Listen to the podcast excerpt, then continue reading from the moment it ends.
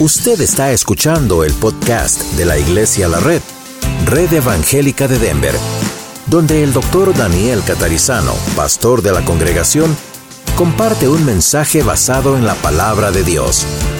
Ahora abra su corazón y permita que en los próximos minutos el Señor le hable y le bendiga. Muy bien, Padre, gracias hoy porque este es tu día y tú nos has dicho que lo dediquemos a ti, lo hacemos con tanto placer, con tanto gusto y por supuesto vernos otra vez, reunir la familia de la fe y pedimos ahora que tú ah, nos enseñes, nos guíes a través de tu palabra y nos muestres lo que tenemos que aprender cada uno de nosotros en este día. Oramos también por aquellos que escuchan en Radio La Red como aquellos que están escuchando los podcasts y pedimos que también ah, les alcances y puedan ellos recibir la bendición de la enseñanza de tu palabra. Oramos en el nombre del Señor Jesús. Amén. Bueno, hoy vamos a ver un tema interesante, yo creo, como son todos los temas, pero un tema que es más popular de lo que a veces pensamos es el egocentrismo. ¿Han oído esa palabra? Me imagino, unos sí, otros no. a veces también tiene otra palabra que es ah, la autoabsorción, en fin, son palabras un poco técnicas. Pero vamos a mirar aquí la definición, como hacemos siempre, y hoy vamos a ver características, no hay tipos de egocentrismo, pero hay características. Luego vamos a ver que no vamos a tener una mini entrevista a alguien de cómo venció el egocentrismo, hoy igual que el domingo pasado, vamos a tener la participación de, espero, muchos de ustedes. Y luego vamos a mirar la Biblia, que es con lo que más tenemos que siempre ah, ver y concluir qué dice Dios en su palabra y hay muchos textos que los vamos a buscar más tarde. Pero en primer lugar, lo primero primero, ¿qué es el egocentrismo? Leemos acá que dice el egocentrismo o también conocido como la autoabsorción. Es la tendencia a realizar acciones cuya finalidad última, o sea, el objetivo último, es que obtener beneficios para uno mismo sin tener en mucha consideración a los demás y está calificado como un trastorno de la personalidad. En otras palabras, es más serio de lo que usualmente creemos. Ahora, ¿han oído la palabra narcisismo, narcisista, narcissism en inglés? Y sabemos qué es eso, ¿no es cierto? Más o menos. Y es muy parecido al egocentrismo, pero no es exactamente egocentrismo. Déjeme decirle así. No todos los egocéntricos son narcisistas, pero todos los narcisistas son egocéntricos. Otra vez, no todos los egocéntricos que vamos a ver tienen la deficiencia emocional, desorden emocional llamado narcisismo, no todos. Pero todos los narcisistas sí tienen seguro egocentrismo. Es decir, primero yo, después yo, más tarde yo, siempre yo. La diferencia es que el narcisista tiene un concepto de sí mismo exageradamente alto y no siempre un egocentrista tiene ese tipo de problemas. ¿Ven? Entonces, otra vez, todos los narcisistas tienen problema de egocentrismo, no todos los egocentristas son narcisistas. ¿okay? Ahora, entonces, el egocentrismo es la autoabsorción, es decir, uno está preocupado por uno más que por nadie. Y es una tendencia, dice, a realizar acciones, actuar cuya finalidad última es beneficiarse a uno mismo. ¿Qué características tiene la autoabsorción o el egocentrismo? Esto nos va a ayudar a entender mejor todavía qué es el egocentrismo. Observen en el papel que tienen en sus manos. Esta es una característica, un intenso enfoque en quién? En el yo. ¿Okay? Por eso egocentrismo viene de ego. ¿Okay? Ego es una raíz griega que significa yo. ¿Okay? Entonces el egocentrista está centrado en el yo, en sí mismo, en sí misma. Entonces es un intenso enfoque en sí mismo. La palabra intenso ahí nos clarifica que no todo el mundo es egocentrista, pero cuando hay un intenso enfoque en uno mismo, podríamos diagnosticarlo como un egocentrista.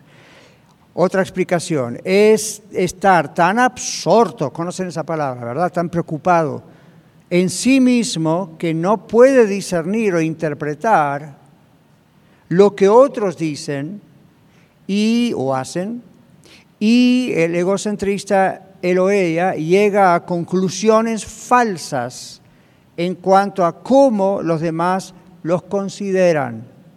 En otras palabras, miran tanto por sí mismos, están tan concentrados en sí mismos, que una palabra que usted o yo les decimos, o una acción, un gesto, algo, lo pueden tomar como ofensa, porque ataca su yo. Ellos sienten que ataca su yo, aunque uno no los ataque. Entonces, una característica del egocentrista es eso, tiene una forma defensiva de ser, y yo a veces les he dicho, ¿por qué se defiende si aquí nadie le está atacando? Eso es un egocentrista que se defiende enseguida. ¿Ven? Porque está tan pendiente de su yo, no, no siempre de su imagen o el qué dirán de él o de ella, sino como que le lastima demasiado rápido el yo. ¿Ven? Entonces, cuando eso ocurre, mm, eso es un síntoma de este padecimiento, que por supuesto es pecado.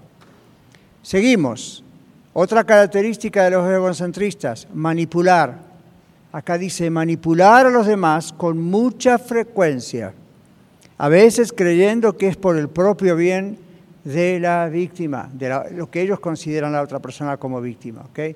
Ellos no siempre se dan cuenta que están manipulando, otras veces pueden llegar a darse cuenta, pero piensan que eso es un beneficio para los demás. Nunca es un beneficio manipular. Manipular no es dirigir o guiar. Manipular es una exageración a eso. Manipular tiene la idea de conseguir algo para su propio bien, su propio beneficio, a costa de la otra persona. Es diferente de guiar. Ok, entonces manipulan a los demás con mucha frecuencia, a veces creyendo que es por el propio bien de esa persona, de la otra. Otra característica, no respetan el espacio o los momentos de los demás. Yo sé que ustedes y yo escuchamos mucho en los medios de comunicación lo de respete mi espacio. Bueno, es muy exagerado como ellos lo presentan. Pero la verdad es que hay un espacio personal, ¿verdad que sí? Hay un espacio personal que todos tenemos. En la pareja ese espacio es muy pequeñito, casi no existe, pero hay un espacio. Entonces aquí dice manipular a los demás con mucha frecuencia y luego dice no respetar el espacio. Los, los, que tienen un problema de egocentrismo no respetan el espacio o los momentos de los demás. Interrumpen e invaden porque no piensan que eso exista y deban respetarlo. Es decir, no piensan que existe la idea de un espacio u otras opiniones. Entonces invaden, interrumpen. ¿Ven? Y ¿Han visto aún niños que usted está hablando con otros y vienen e interrumpen sin pedir permiso? Y usted dice, qué niño mal educado. Bueno, puede ser que no está bien educado y hay que educarlo. Otros niños lo hacen como un síntoma de egocentrismo. Y ahí papá y mamá hay que tener ya prestar atención y enseñarles, no puedes interrumpir, necesitas pedir permiso, necesitas esperar. Si el niño no aprende eso y lo sufre, Empiezan a orar porque ahí hay un problema de egocentrismo que está creciendo en esa personita, ¿ok? Porque es característico, aún en los adultos. Gente que interrumpe y piensa que tiene derecho a hacerlo. O uno le está hablando y no termina de escuchar lo que uno le quiere decir e interrumpe todo el tiempo. ¿ok? No levante la mano y diga, ese soy yo, porque va a quedar mal. Los que están escuchando en radio levanten la mano, nadie los ve. Pero ve, ese es el punto. Un egocentrista, o ese es otro síntoma. Usted está hablando con él o con ella e interrumpe, no, no lo deja terminar a usted un concepto o una idea. Y no interrumpe para hacer una pregunta de clarificación. ¿Saben qué es eso, verdad? O oh, no comprendí, o es esto lo que está diciendo, lo que estás diciendo. La persona egocentrista interrumpe, no le importa, no está escuchando, se mete y no está realmente escuchando. Entonces, ¿por qué hace eso? Porque emocionalmente, mentalmente, lo que importa es lo que él o ella piensan, dicen y a dónde quieren llegar. Un egocentrista puede hasta interrumpir en silencio. ¿Cómo está eso? Ya, usted puede estar escuchando esta lección en este momento y por momentos no estar escuchándola y en su mente estar interrumpiéndose No porque está cansado, se distrajo, sino como decía mi pastor, que ya hace muchos años está en la gloria, él decía, yo estoy predicando, pero sé que mentalmente algunos de ustedes andan de turismo. Cuando uno le pasa eso, porque, bueno, a veces uno está cansado, ¿no es cierto? No durmió bien, entonces el cerebro hace como esos momentitos de pequeña, como una, parece una pequeña hipnosis. Pero cuando eso es frecuente siempre, y no es porque uno está cansado o mal alimentado, tiene hambre, es así la persona, como que mi personalidad es así, usted está sufriendo un problema de egocentrismo y no está interrumpiendo al pastor o al maestro o a alguien en el, en el, college porque no lo puede hacer, pero adentro está haciendo la interrupción. No lo haga. Si lo hace, necesita ayuda. Y no es consejería profesional necesariamente. ¿Ok? Entonces, eh, usted está casi manipulando a la persona que le enseña, profesor, pastor, o su esposo, esposo, un hijo que le está hablando, cualquiera. Hay una forma de manipulación adentro que es ah, como lo que pasaba en un chiste que salió una tira cómica, un cartoon, hace muchos años, salió una broma que estaba el papá y le estaba diciendo a su niño, niño, siéntate. Y el hijo le dice, no quiero papá. Y el papá le dice, no me desobedezcas, soy tu padre. Por favor, siéntate. Y no, y no. Finalmente el niño se sentó. Y el padre, que no era muy maduro como padre, si no, no hubiera dicho lo que les voy a decir que dijo, miró al niño y le dijo, viste, aquí el que manda soy yo. Finalmente lo lograste y entonces logré que te sentases. ¿Y saben qué le responde el niño? Papá, por afuera estoy sentado, pero por dentro estoy bien parado. Eso es manipulación a su padre. Ese es un espíritu egocéntrico. Voy a hacer externamente algo, pero internamente hago lo que me da la gana. Les doy un ejemplo histórico. Cuando los colonizadores llegaron a las Américas, Cristóbal Colón y después otros más, unos buenos, otros malos, otros pésimos, pero eso ocurrió. Entonces, ah, ¿qué hacían con los aborígenes? Ustedes saben, ¿verdad? Desastres. Y otras cosas por ahí buenas que no siempre se cuentan en los libros de historia porque políticamente no conviene. Pero está registrado que hicieron algunas cosas buenas. Ahora, los indios, los aborígenes, crearon un refrán entre ellos que quedó por escrito. Y el refrán decía, acato pero no cumplo. ¿Qué significa acato? Todos juntos hablan y es como hablar en lenguas, no entiendo a nadie. A ver, un intérprete, por favor. ¿Qué es acatar? A ver, Carlos. Escucho la instrucción, la, la tomo, la entiendo, acato, digo sí, bien, tiene razón, señor colonizador pero cuando usted se vaya a España, hago lo que se me da la gana. Acato, pero no cumplo. Esa es la actitud de un egocéntrico. ¿Ven? Manipula diciendo sí. Los cristianos a veces hacemos lo mismo. Y usted dice, ¿cómo es? Amén, sí, amén. Si realmente hay un amén, tiene que haber fruto. Si no acata, pero no cumple.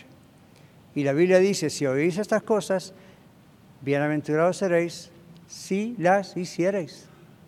¿Ven? La bendición es como la salvación. ¿Cuándo llega la salvación? ¿Cuando usted entiende lo que es ser salvo o cuando usted se arrepiente y recibe a Cristo? Recién ahí ocurre la salvación, no cuando usted dice, ah, qué bonito mensaje. Es, voy a poner práctica.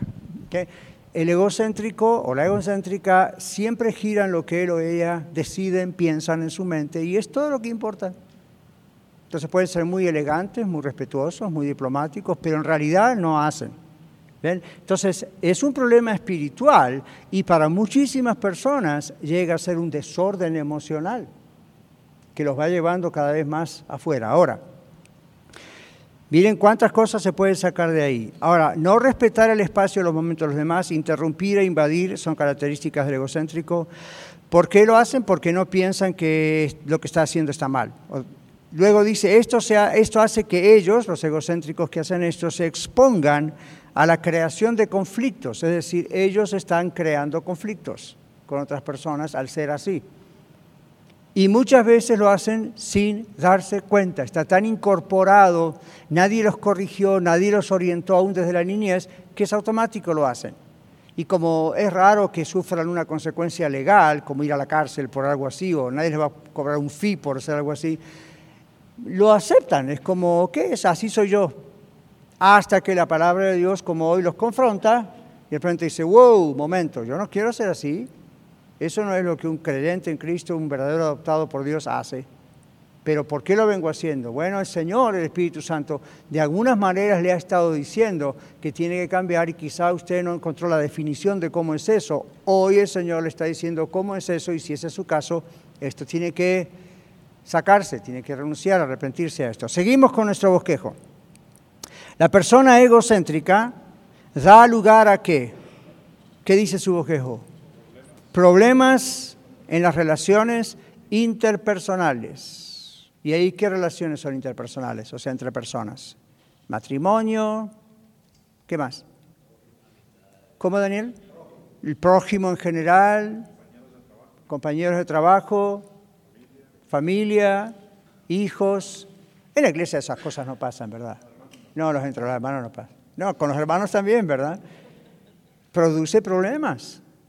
Ok, entonces el egocentrismo da lugar a problemas en las relaciones con otros. ¿Por qué? Porque la tendencia continua, que dice aquí el papel, es pensar únicamente, no quiere decir que no piensa en otros, pero como que únicamente piensa en uno mismo cuando se debería estar pensando también en alguien más o en un grupo colectivo, la familia, la iglesia, la escuela, el trabajo. Se ven, siempre hablando de las características de los egocéntricos, ellos se ven a sí mismos en una posición de víctima. Uno los confronta o les dice no estás bien y entonces enseguida lo agarran como pobrecito yo. ¿Cómo me dice eso a mí? ¿Ven? Dan como vuelta la tortilla. ¿Pero por qué lo hacen? Porque lo que importa es, su yo. Entonces usted toca ahí y ¡Ah! no. Entonces son, son como hipersensibles a muchas cositas. Muy bien. Entonces se ofenden con facilidad, obviamente. Luego dice acá, tienden a, más arriba. Dejamos, uh, da lugar a problemas, ajá, gracias, eh, personales, tienen la tendencia continua a pensar únicamente en ellos cuando se debería pensar en los demás, se ven en una posición de víctima, tienen falta de tacto. ¿Quién toma el micrófono y me explica muy brevemente a qué me estoy refiriendo? Hace su mano para que José vaya con el micrófono. por supuesto saben qué es eso, ¿verdad? Conocen la idea de falta de tacto y no estamos hablando de la mano física, ¿no? Hermano José, cuando ve una mano alzada, acerque el micrófono. Falta, dos, tres, cuatro. Ok. ¿Qué falta de tacto? A ver, Carlos. Eh, pastor, falta de tacto tiene que ver con saber eh, eh, interpretar, también saber poder, tiene que ver con prudencia, Prudencia. con prudencia para... Eso sería falta de prudencia, falta de tacto. Poder, entender eh, los, momentos, a la persona, saber, saber cómo actuar. Ok, ¿qué más? Otros habían alzado su mano, mano José, lo vamos a tener turismo por todo este gimnasio. Ana, falta de tacto, ¿qué es esto? Decir las cosas bruscamente o lastimar sin tener pensar en la otra persona si se está lastimando. Muy bien. ¿Alguien más por ahí atrás? Creo que Ana había eh, Tacto, la idea de tacto, ¿verdad? ¿Qué hace uno con el tacto? Por ejemplo, ¿cómo sabe uno a veces si algo está caliente o frío? Casi siempre acerca la mano, a veces demasiado, ¿verdad? Pero acerca la mano y dice, ¡oh! O sea, tacto en las relaciones es eso, es vamos a tantear cómo digo esto. Eso no es hipocresía, no es lo que muchos de ustedes dicen que deberían dejar de decir diplomacia. Eso sería hipocresía en ese caso. No, simplemente uno está cuidando las relaciones de la gente. Ana. Es como falta de consideración a los sentimientos y a los pensamientos de la otra persona. Es decir, las cosas sin filtro y como caigan. Right, right. Entonces, tiene que haber tacto. ¿okay? Y eso es eh, gentileza. Creo que uh, Janet había, estamos bien, o sea, ok. Entonces, uh, la Biblia habla de gentileza. Los varones, 30 varones estuvimos en el gimnasio el viernes pasado y el tema fue la gentileza. ¿Recuerda? Y la gentileza no es todo lo que a veces se piensa. Bíblicamente es algo mucho más profundo. Y esto del tacto tiene que ver también. Recuerden, nosotros en la red tenemos gente de muchas nacionalidades y los que están escuchando radio probablemente en sus iglesias tengan la misma situación, o no, no sé, pero nosotros tenemos muchos y hay cosas que uno dice uh, venidas de su cultura, aún en español, y que para algunos es ofensivo y para otros es normal, ciertas palabras, ¿no es cierto? Que uno las interpretan por un lado, otros las interpretan por el otro. En este caso, el tener tacto es decir, no voy a simplemente decir todas las palabras que en mi país de origen usualmente se dicen porque, sorpresa, no estoy en mi país de origen. Entonces aquí hay personas a cuyos oídos les retiñen ciertas palabras, entonces, o número uno, las explico, porque en su país puede significar otra cosa, a pesar de que está el diccionario de adorno en muchas casas, pero puede ser que en su país haya tomado o lo que se llama un sentido coloquial, es decir, se usa una palabra pero no es lo que literalmente significa, pero se usa para otro significado. Entonces uno tiene que respetar esas culturas. Miren, cuando yo llegué a este país hace muchos años atrás, décadas atrás, yo estaba en Houston, Texas, y estaba predicando mis primeros sermones y yo los predicaba con el único idioma que yo conozco, castellano, español, de mi país. Y yo los hablaba y yo pues era consciente que los que estaban ahí enfrente no eran de mi rancho, pero Así sabía hablar yo. Y mientras yo hablaba, algunos se reían, otros se ponían rojos y se veía su cara, otros bajaban la cabeza. Y yo mientras predicaba pensaba, wow, ¿qué estaré diciendo que tengo tantas reacciones diferentes? Entonces algunos que se atrevieron, por supuesto, después con, con, cortesía, me dicen, pastor, no diga más esta palabra. ¿Cuál palabra? No, no la quiero decir, pero si me quiere ayudar me tiene que decir qué dije. Bueno, tal palabra. Ay, no, Dios perdóname que dije tal palabra. ¿Qué, dije? Entonces me dice que esa palabra en mi país significa esto. ¿Y cómo usted lo va a decir? Oh, porque mi país significa esto otro. Y después venía el otro de El Salvador y el otro de Venezuela y el otro de México y el otro de acá y el otro de allá. Y todos me venían a decir cómo yo tenía que hablar. Entonces yo dije, ¿cómo hago? La única forma va a decir el concepto y usar 10 palabras diferentes para ese concepto. El sermón va a durar 5 horas. Si cada vez tengo que decir una palabra. Entonces, ¿quién tenía que adaptarse a quién? ¿Ellos a mí o yo a ellos? Exacto. ¿Ven cómo esa respuesta todos la saben muy bien? Yo tenía que adaptarme a ellos. Yo era el extranjero que venía de lejanas tierras en una carabela.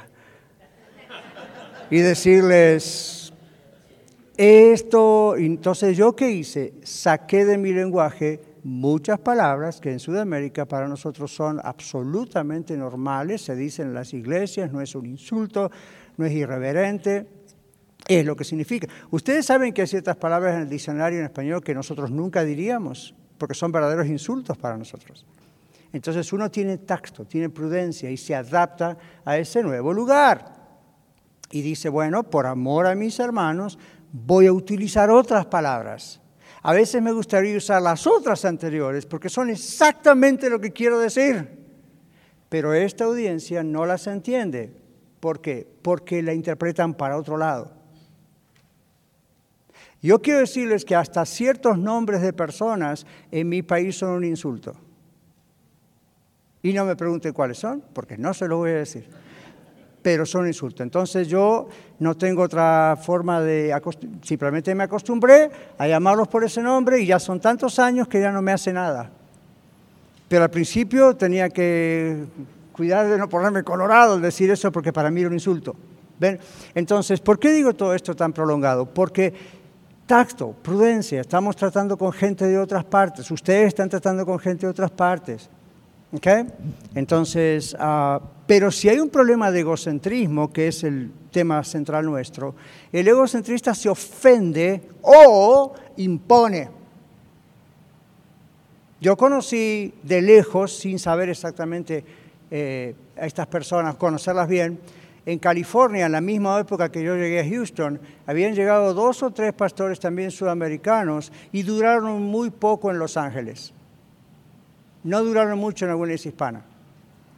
Cuando yo supe por qué, la explicación que me dieron fue porque impusieron que todos acá hablábamos mal en español y que ellos eran los únicos que hablaban bien en español. Entonces siempre hablaban con su lenguaje y la gente no los entendía. O se ofendían. Y estos en vez de adaptarse, quisieron imponer. ¿Qué pasó? Y en pocos tiempos tuvieron que volverse allá. Eso es orgullo, eso es como yo, pero eso es un egocentrismo. Yo estoy acá yo voy a decirlo como yo le digo, se acabó. No. ¿Qué dijo Pablo el apóstol? A todos, ya les di la pista, ahora complete la parte en blanco. A todos me he hecho ¡ah! de todo, para de todos modos ganar algunos. Ahora, a todos me he hecho de todos no significa que Pablo andaba pecando como pecaban todos. Significa se adaptaba a cada lugar, a cada región, ¿Recuerdan? En 1 Corintios 8 habla de los sacrificados a los ídolos, la carne a los ídolos. ¿Y qué dice él? El ídolo no es nada, no le va a hacer nada comer de la carnicería algo que mataron para sacrificar a un ídolo. Usted es de Cristo, usted es libre, eso el diablo no lo va a tocar. Pero por amor a su hermano, en que esta región es un problema, no lo haga. ¿Se acuerdan cuando hablamos del vencer el alcoholismo? Yo les mencioné eso.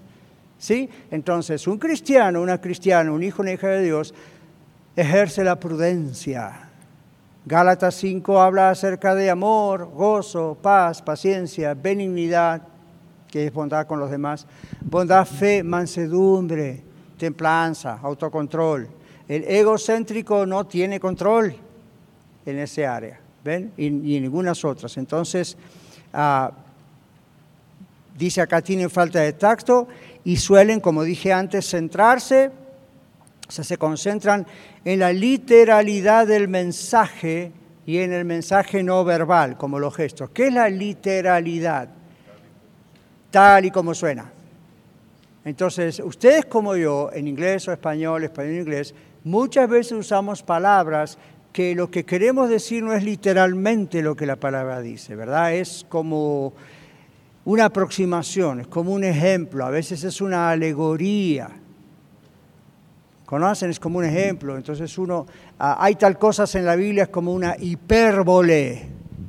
Los que estuvieron en la escuela de ministerios, ¿qué es una hipérbole? Es una exageración que no es una mentira, es una exageración. Hiper, como hipermercado, es algo grande. Volé es palabra en griego. Entonces un hiperbole o una hipérbole en español es una cosa grande para llegar a un punto. Yo daba el ejemplo el otro día en los varones. Por ejemplo, el Señor le dice a Abraham, mira las estrellas, mira la arena del mar, tu descendencia será como las estrellas, tu descendencia será como la arena del mar. Hmm. No está mintiendo, pero es una hipérbole. Es decir, es algo que se hace blown out, ¿verdad? Se hace grande para llegar al punto. ¿Cuántas estrellas existen en el cielo? ¿O ustedes no saben? Yo sé, ¿Nadie sabe cuántas estrellas hay en el cielo? 50. Exactamente. ¿No las puede contar? Ahí está Daniel el científico. Pero, entonces, ¿qué le está diciendo al Señor Abraham? Tu descendencia va a ser multitudes hasta la fecha. No está diciendo el número exacto, está diciéndole, no puedes contar las estrellas, no puedes contar la arena del mar, a través de las generaciones posteriores a la tuya, no vas a saber, no vas a poder, pero eso es una hipérbole. Entonces, es una exageración, pero no es una mentira. No hay mentira porque sí, todavía están los hijos de Abraham, aún nosotros somos hijos de Abraham en la fe, dice el libro de Hebreos. ¿ven? Ahora, eh, una persona que tiene egocentrismo no capta lo que es una hipérbole. Usted le dice algo que es hiperbólico y le dice, estás exagerando, tú siempre exageras. No estoy exagerando, estoy tratando de decirte esto para que entiendas esto. A que cuando le dijo, te amo de acá a la atmósfera y bajaría la luna por ti, eso es una tremenda hipérbole, prácticamente imposible de cumplir, pero el amado o la amada no le dijo, no, estás exagerando, le dijo, oh, gracias. ¿Por qué acepta una hipérbole y no la otra? Porque a esta le gustó y la otra no. Pero uno habla, ¿sabe que los hispanos somos muy hiperbólicos para hablar todo el tiempo? Algunos más que otros. Está lloviendo tanto que se viene el cielo abajo. ¿Qué otras conocen, verdad? Esas dichos, exageraciones. Pero es nuestra forma de hablar. Por eso, cuando convertimos eso al inglés, los que solamente hablan inglés nos miran como diciendo, ah, I don't get it. ¿Qué me quiere decir? Yo tengo mi yerno y mi yerna que son americanos. Y yo me tenido que acostumbrar a no ser hiperbólico al hablar con ellos, porque me miran como diciendo, papá, ¿qué dices? Entonces ellos como que al punto. ¿okay? Si les tengo que decir que está feo, que no le voy a decir, tacto, prudencia. Pero ellos prefieren, el americano prefiere que usted le diga, usted está feo, y a lo mejor no se ofende, o sí, a que usted le vaya con y de vueltas. Entonces, cuando uno habla en inglés, el inglés es más directo. Ellos usan algunas hipérboles, especialmente los cristianos porque las conocen de la Biblia, pero no son tan... Entonces, ¿por qué a veces uno puede aprender inglés? Porque en la cabeza piensa en español. Si uno va a hablar en inglés, tiene que aprender a pensar en inglés. Y ellos no son tan como nosotros. ¿okay? Nosotros pintamos las palabras, las decoramos, ¿verdad? Les ponemos, parece un Christmas tree. Ellos van derecho al grano, ¿sí o no? En lo posible. Aunque hay algunos que cuando le quieren mentir, empiezan a darle vuelta.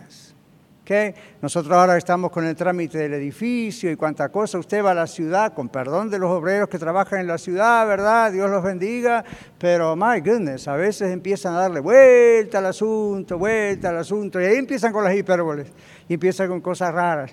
Y uno dice, dígame, ¿cuándo voy a tener ese permiso?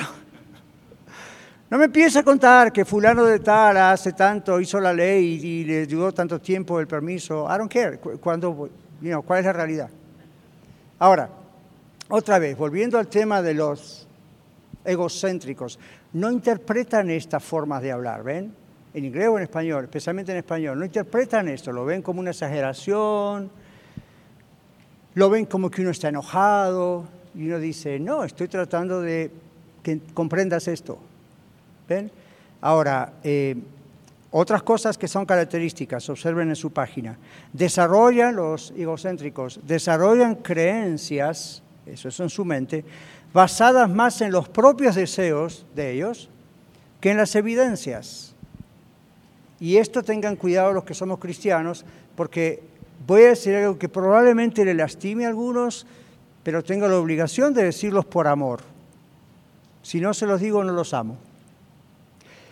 Las iglesias de tendencia carismática, lamentablemente, por sus maneras de hacer las cosas y por sus teologías, alimentan egocéntricos. Todo se trata de ellos. La teología de la prosperidad, el evangelio de la prosperidad, todo se trata de el beneficio financiero en dinero que Dios me puede dar. En la alabanza y la adoración, de pronto cantos para ver que descienda el Espíritu Santo para entonces aprovechar a pedirle lo que yo necesitaba. Eso es una burla al Espíritu Santo. No podemos manipular al Espíritu de Dios así. Podemos cantar, Señor, desciende, sí, para que haga un avivamiento y haya arrepentimiento de nuestros pecados y nos avive, pero para manipular a Dios diciendo, y he estado en iglesias así, aún vino predicando y todo, y de repente está en ese momento de alabanza, a ver ahora, y, ahí trabajan con el momento, y llega un momento que dice, ahora, el Señor está aquí, su presencia, le puedo palpar, ahora pídale lo que quiera, y uno dice, ¿quién es? Santa Claus, que viene del Polo Norte, y entonces viene y ahora vamos a pedir el regalito. Dios no trabaja así. Ahora, ¿por qué se hace eso? No se estudia bien la Biblia, no se estudia bien cómo trabaja el Espíritu Santo, cómo trabaja Dios. Ese no es el momento. Si uno está diciendo, Señor, desciende con poder, queremos ver tu rostro, por supuesto no visiblemente, pero está bien, gloria a Dios, pero ¿saben para qué es? Para adorarlo a Él, no para pedirle lo que yo necesito. Hay otros momentos en que yo puedo pedirle lo que necesito, pero tratar de crear un ambiente espiritual para que Dios me escuche, Dios no necesita esa manipulación. ¿Nunca usted le ha pedido algo a Dios en el momento más extraño, dormido o en sueño, o manejando en su carro, fuera de un servicio, y Dios le respondió? ¿Y dónde estaba todo el gran momento carismático para que el Espíritu Santo bajara, lo conquistáramos su corazón y nos respondiese? No se puede manipular a Dios. Ahora, observen, si usted es de tendencia egocéntrica, eso le va a encantar ese tipo de servicios, porque satisface lo que usted no tendría que satisfacer. ¿Está claro? ¿Alguna pregunta sobre eso? ¿No?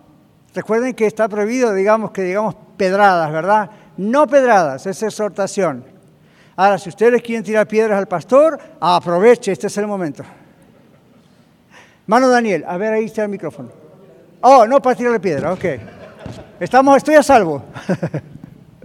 yes. Pastor, tengo una pregunta, pero es con respecto al primer párrafo. Yes. ¿Podemos devolvernos? Sí, claro. ¿Sí? Ok. Eh, ahí dice... Más cerca del micrófono, Daniel. Un poquito más cerca. Ahí está. Ah, ¿Hay alguna diferencia entre egocentrismo y autoestima baja con respecto a dice que puede, eh, ah, llega a conclusiones falsas en cuanto a, cómo los demás lo consideran. Ya. Escucharon la pregunta, ¿verdad? Si hay una diferencia entre eso y la autoestima baja. Vamos a hacer una aclaración, Daniel y todos, con el tema de la autoestima. La Biblia dice, ninguno tenga más alto concepto de sí que el que debe tener. Entonces la Biblia no nos habla de la autoestima, nunca. La Biblia nos habla del concepto de sí mismo. Dice, y si no piense de sí con cordura conforme a la medida de lo que Dios ha hecho, dado cada uno. Pablo en otro texto dice, si alguno se gloria, gloríese en el Señor. Es decir, Dios ha hecho eso. En la psicología popular se habla mucho de la baja autoestima, de la alta autoestima, de la media autoestima, y es confuso. Porque eso puede crear a que uno lleve a la persona a la absorción, a la autoabsorción. Entonces, la Biblia no dice cómo debemos estimarnos, dice estime a otros como superiores a él mismo. Ahí usa esa palabra. Cuando se trata de nosotros, cada uno es cuál es el concepto que yo tengo que tener de mí, cuál es el concepto que usted tiene que tener de usted. La Biblia da respuesta. El concepto es conforme a la medida de lo que Dios repartió a cada uno. Y no habla solamente de los dones, sino, ok, es, siempre Dios es el que se glorifica. Tengan mucho cuidado con el tema de la palabra autoestima, porque se ha popularizado tanto que se ha mm, como perdido el concepto real. El concepto real tiene que ver con qué concepto debo tener de mí. Debo conocerme, debo saber quién soy, debo saber qué, qué, ha hecho Dios en mi vida, ¿verdad? En consejería trabajamos mucho con esa parte. Pero, pero, pero la estima tiene que ver con la valoración, Daniel, de qué tanto valor me adjudico. ¿Y qué tanto, cuánto vale usted? No hay un valor en dinero. ¿ven? Entonces, ¿cómo valoro yo a Daniel? ¿Cómo valoro yo a Patty? ¿Cómo valoro yo a mi esposa? No, hay, no lo puedo valorar en una medida de dinero. Entonces uno dice, la estimo o lo estimo como superior a mí, dice la Biblia. Ahora, si entendemos bien lo que significa estimar y, y ah, ¿cuál era otro? la, ah, recién lo dijimos, eh, la autoestima, diferente a la palabra que estamos tratando de... La diferencia entre egocentrismo y autoestima. Egocentrismo y autoestima. Entonces, cuando hablamos de egocentrismo es estar centrados completamente en uno. Todo, todo el mundo gira alrededor mío, ¿verdad? Es como, como el sol y todo lo demás gira alrededor del sol. Eso es egocentrismo. Diferente es que yo sepa quién soy y al saber quién soy voy a conocer mis límites. Voy a conocer mis extensiones y mis límites. Si yo les preguntara a ustedes, ¿ustedes lo pueden hacer todo? ¿Somos capaces de hacer todo? Pero la Biblia dice que todo lo podemos en Cristo que nos fortalece. Entonces, ¿cómo interpretamos ese texto? Hay una tremenda diferencia. Dice que todo lo podemos hacer en Cristo. Y en el contexto, Pablo dice, sé vivir humildemente, sé tener abundancia, por todo y en todo estoy hecho así para tener hambre y necesidad como para tener riqueza. Y luego dice, todo lo puedo en Cristo como fue. Si saca del contexto el texto, nos puede confundir. Entonces, Pablo dice, la Biblia dice a través de Pablo, todo lo puedo en Cristo que me fortalece. Es decir, en Cristo puedo pasar las pruebas, en Cristo puedo vivir en abundancia, en Cristo puedo vivir en pobreza, todo está bien porque tengo a Cristo. Ahora, yo les pregunté, ¿usted lo puede hacer todo? La respuesta lógica es no. Si dice que sí, appointment a la oficina, rápido. Pero, pero uno conoce sus límites, Daniel, ¿verdad? Uno, yo, conozco, yo sé cuáles son mis límites, físicos, mentales, espirituales, emocionales, espirituales porque sé que tengo que crecer más en el Señor, pero entonces uno, uno no, no debe meterse donde sabe que ya el límite no va. El egocentrista va a, a veces meterse donde no le corresponde porque piensa que puede más de lo que puede dar, mientras tanto le beneficie. Entonces, yo no puse aquí una parte que la eliminé porque quería que esto cupiera en una hoja, pero tenía una parte que tenía que ver con el liderazgo. Hay iglesias donde la gente se escoge por la necesidad de una iglesia. Necesitamos más maestros, más sugieres, más esto, más otro. Entonces usted, usted venga, quien quiere, venga a los que quiere. No trabaja así, eso trabaja de acuerdo a llamado de Dios, dones, talentos, habilidades que Dios da. Hoy tuvimos la reunión para orientación para nuevos miembros, les dijimos, pronto les vamos a dar un formulario que es un censo de dones, queremos ver qué es lo que el Señor les ha dado y en base a eso en el futuro you know, ver, ok, tal persona, tal persona y tal persona tienen estos dones para tales cosas. Cuando usted no lo hace así en una iglesia, frustra a la gente, porque la gente empieza a hacer cosas para las cuales Dios no les llamó a meterse en hacer eso. Ahora, si es un egocentrista es peor. ¿Por qué? Porque el egocentrista le, ¿cómo se dice? Le, ah, le hace crecer su egocentrismo el orgullo y el egocentrismo lo hace sentir más como que reinforcement, ¿verdad? Como que refuerza el problema que tiene. Lo pone en una posición de liderazgo y e, es peor. Esa persona manipula, va a manipular a otros. ¿Ven? Esa persona eh, se ofende fácilmente. No esté ni piense estar en un liderazgo si usted es hiperofensible, porque le van a ofender. Entonces, ¿cómo maneja uno las ofensas? Bueno, si uno está siempre a la defensiva, no puede ser un líder, porque está muy expuesto a esas cosas. Entonces, no sé si eso ayuda, Daniel, pero ahí va la idea, ¿no es cierto? El egocentrismo es diferente del concepto que uno debe tener de sí mismo. Todos nosotros debemos, dice la Biblia, tener un concepto, y tiene que ser un concepto sano. Tenemos que saber qué ha hecho el Señor hasta ahora en nuestra vida, y no pretender más allá ni pretender menos porque hay tal cosa como falsa humildad también. Entonces, conocer dónde está y siempre los demás primero que yo, ¿ven? Esa es la idea del amor ágape, pero es muy diferente a lo que el mundo habla de la lo que ya dijimos. ¿Quién había Pastor, perdone, ¿puedo hacerle otra eh, en ese mismo párrafo? Podemos también eh, marcar una diferencia para, para, tratar de para tratar de conocer a un egocentrista o a un maleducado eh, con respecto a que no respeta el espacio de los demás. Mm. ¿Cómo nosotros podemos marcar esa diferencia entre que una persona es mal educada o realmente es egocentrista? Si la persona es mal educada, probablemente va a pedir disculpas, se va a ir dando cuenta que lo que hace está mal y cuando uno le dice no lo haga en privado, por supuesto, uno le dice, ¿sabe qué hermano, hermana, no haga esto? Va a cambiar. De uy, perdón, no me di cuenta. No me orientaron, a, hacer eso aún como niño. Cuando una persona es egocentrista, no para tan fácil. Le puede decir, I'm sorry, pero lo va a volver a hacer. Y la otra vez le vuelve a decir, oh, I'm sorry, pero lo va a volver a hacer. Una característica, Daniel, es no cambia. Cambia por un tiempo, pero vuelve otra vez. Y, oh, me arrepiento, y vuelve otra vez. ¿Por qué no cambia definitivamente? Entonces ahí ya hay un problema. En consejería un profesional así detectamos también que el patrón, cuál es el pattern, que, tantas veces hace ese ciclo. ¿Okay? Sí, pastor, ahorita que estaba usted hablando de eso, ¿verdad? Eh, yo no sé si usted se recuerda, un día le dije que me gustaba el sistema que usted estaba llevando a través de Dios, que hay filtros, ¿verdad? Para poner líderes y todo eso. Yo creo que es de bendición.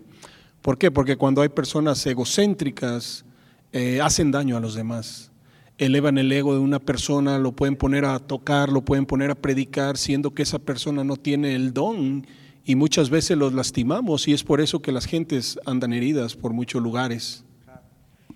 Y puede no tener ese don o también puede ser inmaduro porque uno puede tener esos dones de liderazgo, pero todavía no está listo, no está maduro en la fe como para algo así. Aquí nosotros tenemos como esa regla que no está escrita, esas reglas que no están escritas, pero están, donde uno dice, bueno, espere, por ejemplo, todos los que son nuevos en la iglesia o como los que pasaron hoy por la clase de nuevos miembros, los que se van a bautizar, yo siempre les digo, dense tiempo, y no, esperen que mañana, porque vienen de otra iglesia y allá cantaban, enseñaban, predicaban, acaba a ocurrir enseguida. Tienen que adaptarse a este ambiente. En otros casos también vemos que hay inmadurez. Puede haber mucho don, puede haber, miren, hasta en gente que tiene don de lenguas o tiene don de profecía o tienen ese tipo de dones maravillosos, a veces hay inmadurez. Recuerden 1 Corintios 15. El apóstol Pablo tiene que decir en la congregación, si uno habla en lenguas, tiene que haber un intérprete, si no calle en la congregación. Y él dijo, yo hablo en lengua más que todos ustedes, pero en público prefiero decir cinco palabras con entendimiento que diez mil palabras que nadie entiende, porque no edifica la iglesia. Entonces, ¿cuál era la inmadurez? Que allí en esa época algunos empezaban a parlotear, no sé si eran en lenguas o no, algunos tal vez sí, otros no, para ser vistos. Entonces, esa persona puede ser una persona del Señor que tiene ese don y de pronto tiene todavía el problema del egocentrismo y ese tipo de cosas lo inflan y en vez de ayudarle, lo empeoran. Entonces los líderes tienen que estar ahí observando eso para darle una mano y ayudarle. Y eso es lo que Pablo dice. Entonces miren cómo uno puede tener, y sin duda tenemos, hermosos dones del Señor, y si hay un problema de orgullo, de egocentrismo, la regamos. Entonces, ¿qué hacemos? Esos filtros tienen que estar. Y los que son líderes acá presentes saben que alguna que otra vez yo me he tenido que acercar a ustedes personalmente y decirles lo que está haciendo es hermoso en cuanto a servir al Señor, pero aquí, aquí, acá hay que ajustar acá como la guitarra, esta clavija, ¿verdad? O en el piano, esta cuerda está sonando mal. Y si no cambia eso, vamos a tener que hacerlo a un ladito hasta que eso cambie primero, porque cuando uno es líder, afecta a todos los que están bajo su liderazgo es como yo. Yo tengo que estar en constante autoanálisis, revisación y Señor, porque siempre es, dime. Miren, a tal punto que yo le digo al Señor muchas noches, no todas las noches, pero muchas noches, especialmente cuando tengo que predicar, enseñar, hablar en la radio como todos los días. Señor, si dije alguna palabra, eh, un concepto mal, que, que no es bíblico, está mal, por favor, corrígeme y haz que mis oyentes lo olviden y ayúdame a corregirlo y a decir cuál es la versión real. ¿Me explico? Porque todos vamos creciendo. ¿Ven? Cristian. Micrófono, gracias. Una pregunta acerca de los supuestos motivadores cristianos. Ellos batallan con ese, digamos, con esa personalidad egocéntrica o... Pienso que muchos sí, otros no, pero pienso por otros factores también pero pienso que muchos sí, y esto es como que les hace crecer el ego, el yo. Los pone en una situación o se llegan a tener una situación así. Y curiosamente suelen tener muchísimos seguidores. Qué, cosa, ¿no? ¿Cómo, cómo es la, la cuestión? ¿Y por qué suelen tener muchos seguidores? Porque saben cómo manipular las multitudes. Saben qué cosas decir para tocar el corazón eh, o la conveniencia. Entonces, naturalmente que los van a seguir. Miren qué hizo el Señor Jesús. Todo, pues miles, dice la Biblia, los seguían durante sus milagros, durante sus predicaciones generales. Y un día, y predicamos esto hace poco, un día que dice el Señor, vio todos los que le seguían y que creían en Él y que dijo, todo aquel que quiere ser mi discípulo, niegue a sí mismo, tome su cruz cada día y sígame. Y dice la Biblia, a partir de ese día, muchos se fueron o pocos le seguían. Entonces el cristianismo no es para víctimas, ¿verdad? Vamos a sufrir todo el tiempo, pero tampoco es para estos que van a seguir a Dios por conveniencia. Entonces, usted me dice de predicadores motivacionales, bueno, a veces es necesario motivar, pero entiendo lo que me dice. A ellos, si lo hacen siempre, les infla el ego porque todo el mundo los aplaude, porque todo el mundo cada vez tiene más gente, y a la gente les hace un daño porque en vez de reconocer su pecado y arrepentirse, se unen al club de los egocéntricos. Entonces no vamos a jugar tampoco al otro extremo, ah, nosotros somos los mejores, somos exclusivos, somos... nosotros también tenemos nuestros defectos en Iglesia de la Red, que lo sepa la ciudad. Nosotros también tenemos nuestros defectos. Y Dios nos muestra las cosas que vamos cambiando, pero no queremos ser egocéntricos. ¿Ok? Muy bien, seguimos. Muy buena la participación. Desarrollan creencias basadas más en los propios deseos que en las evidencias. Y eso también es un problema porque Gente que ve en YouTube cuánto predicador y cosa le interesa porque es lo que alimenta lo que ellos quieren escuchar. Es como en consejería. Va una persona a consejería pastoral o profesional, no le gusta lo que el pastor o un consejero o una consejera le dijo, entonces va otro y va otro y va otro y buscan YouTube y buscan Google y buscan Bing y, ah, que y habla con este, habla con otro. ¿Qué está haciendo esa persona? ¿Por qué hace tanto eso? Está buscando la respuesta que él o ella quiere escuchar. Yo tuve ese caso en Houston, recién llegado, con una hermana, María se llamaba, y ella hoy en día es una hermana muy fiel, pero en esos tiempos andaba a los tumbos, como dicen por ahí, ¿verdad? Entonces tenía problemas con su esposa, etc. Bueno, vino a mi oficina, hablamos, yo le aconsejé bíblicamente y todo eso. Mm, y de pronto desapareció un tiempo. Y el tiempo apareció otra vez. Me dice, pastor, quisiera hacer otra cita con usted. Ok, bienvenida, qué bueno. Cuando volví allí, yo le hice esta pregunta, María, usted hace meses que no viene, le voy a hacer esta pregunta. La vez que nos encontramos, yo le aconsejé esto y esto, y no le di órdenes, no le puedo dar órdenes, pero le aconsejé estas cosas en base a su problema. María, cuando se fue de aquí, ¿las puso en práctica? ¿Bajo la cabeza? No, pastor. ¿Qué hizo? Bueno, no me gustó lo que usted me dijo. Entonces fui con este pastor, con el otro pastor, con aquel consejero, papi, papá. No era época de online como hoy para, si no hubiese ido a este YouTube, al otro YouTube, a este, hubiese puesto en Google, este es mi problema y hay 40 millones de respuestas y voy a encontrar voy a parar en la que me gusta. María no hizo eso porque no estaba la posibilidad, si no seguro que lo hacía. Y entonces yo le dije, ¿y por qué está ahora aquí? Porque todo lo que probé no me dio resultado. Entonces vine para que me dé un consejo. Bueno, yo no soy la perfección aquí, pero soy su pastor. ¿Va, a seguir el consejo mío o si Dios me puso como su pastor, obviamente por algo es. Yo no le puedo dar órdenes, no lo voy a mandar como hacen otros, pero le voy a decir lo que la palabra de Dios dice a veces no le va a gustar, pero eh, si quiere que su vida cambie, el Señor la va a cambiar. Pero vamos a hacer una cosa, María. Le digo, ¿usted está dispuesta a por lo menos intentar echándole ganas a ver qué pasa? con este consejo o cuando salga va a volver a hacer lo mismo? No, no, pastor, no, le prometo que no voy a hacer lo mismo. Digo, a mí no me ofende, pero usted sí.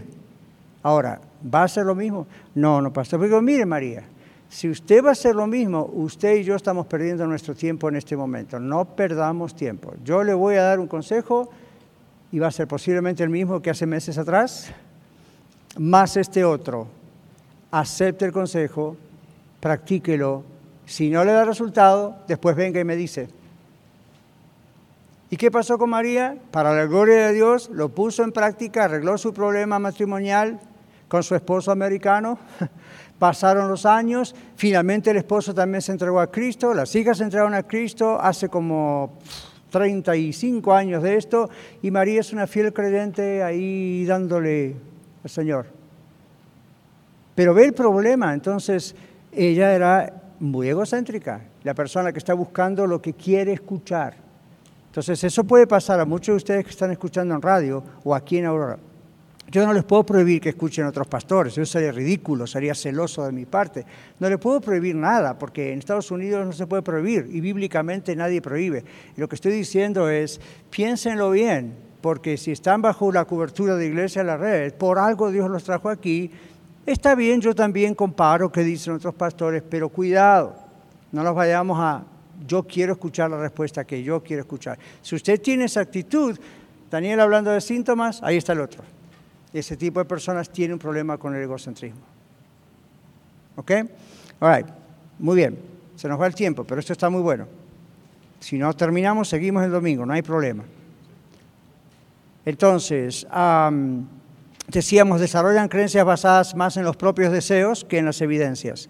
En el caso de las personas con un marcado egocentrismo, esto último suele darse cuando suponen que determinados hechos o circunstancias serán aceptadas por los demás sin tener apenas pruebas o indicio de ellos. Es decir, hacen lo que hacen y piensan los demás van a aceptar eso, no están pensando cómo va a pensar el otro. El esposo o la esposa egocentrista hace cosas sin pensar en el daño que puede producir a su cónyuge, o en la ofensa, o no, no le conoce, no sabe que esto si ya le dijo ella, no uses esa palabra, no me gusta, quit, ¿para qué sigue usándola? ¿Ve? O si le dice, yo prefiero que me mandes un texto para saber dónde estás, yo confío en ti, pero me siento más tranquila. ¿Qué tanto problema, cuánto se gasta el dedo para hacer un texto? Pero si él dice, no, yo hago lo que quiero, es un problema grande. De, se me ocurren como 10 pecados en la cabeza, pero es un egocentrista. No, tiene que hacerse como yo mando, como yo digo. ¿Por qué si es una asociación entre dos?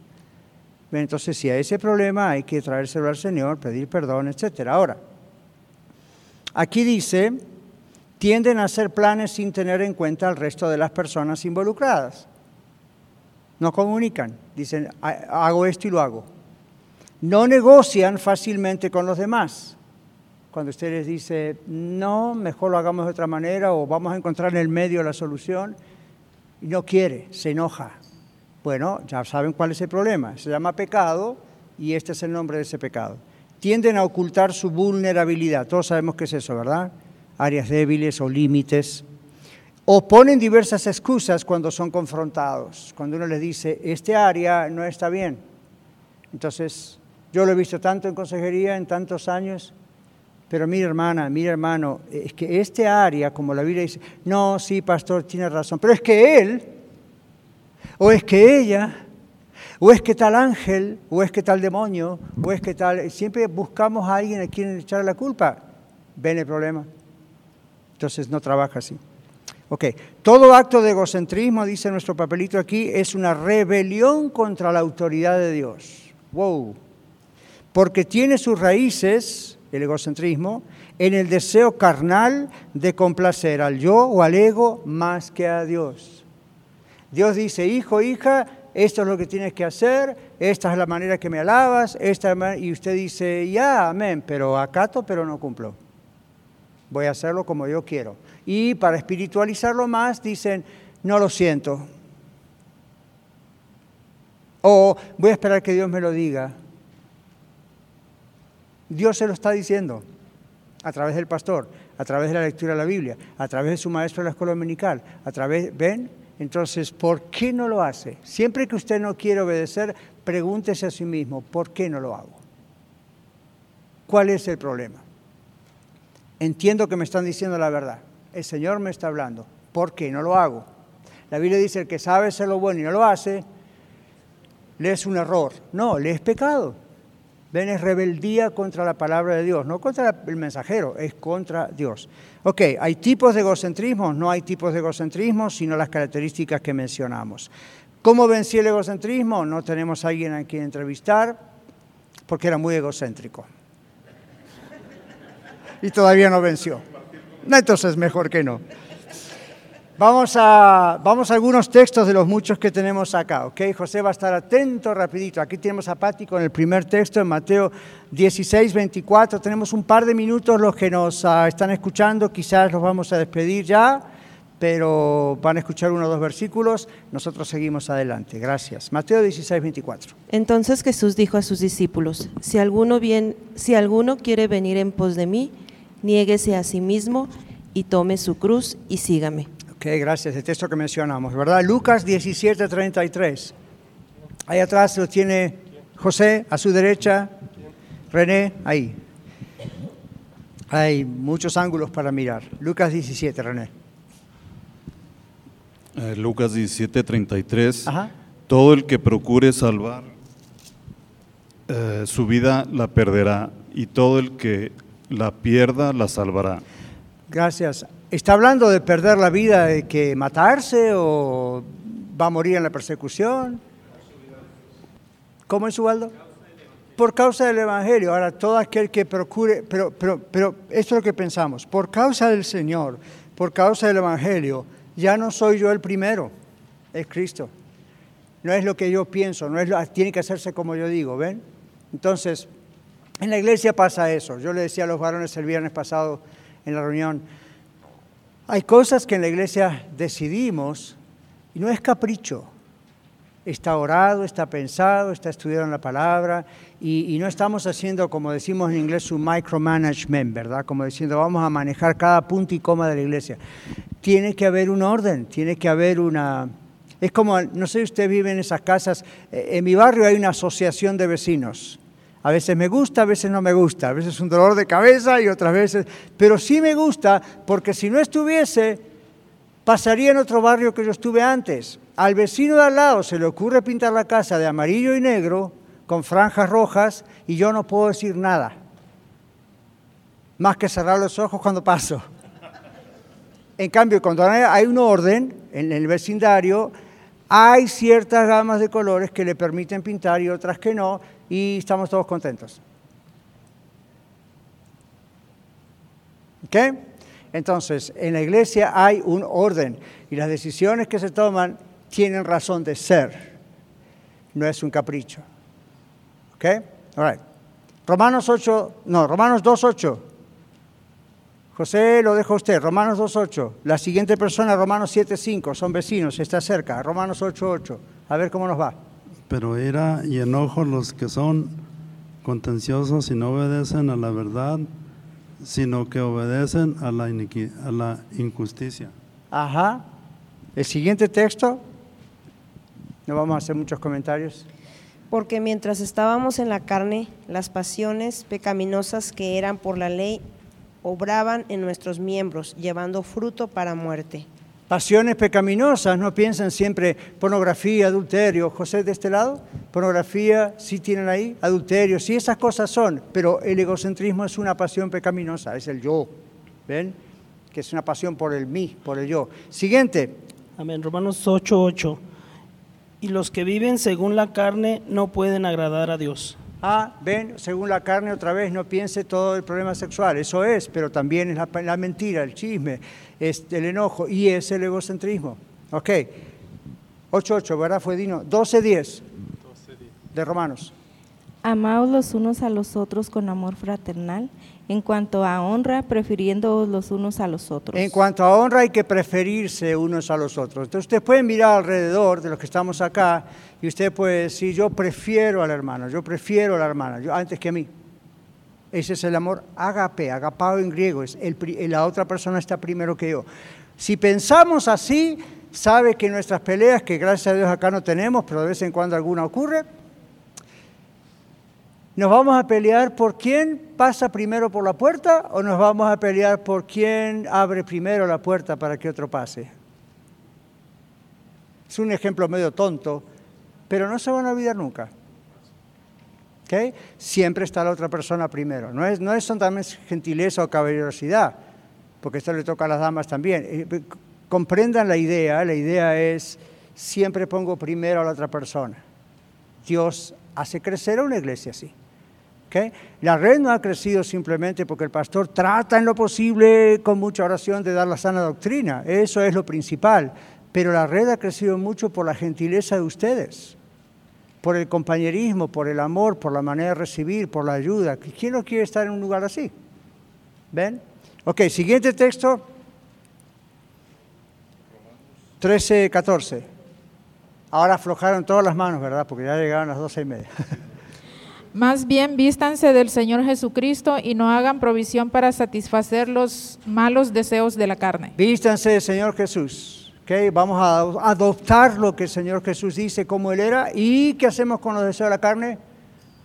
Afuera. Y los conocemos, ¿ok? Siguiente, 1 Corintios 10, 24.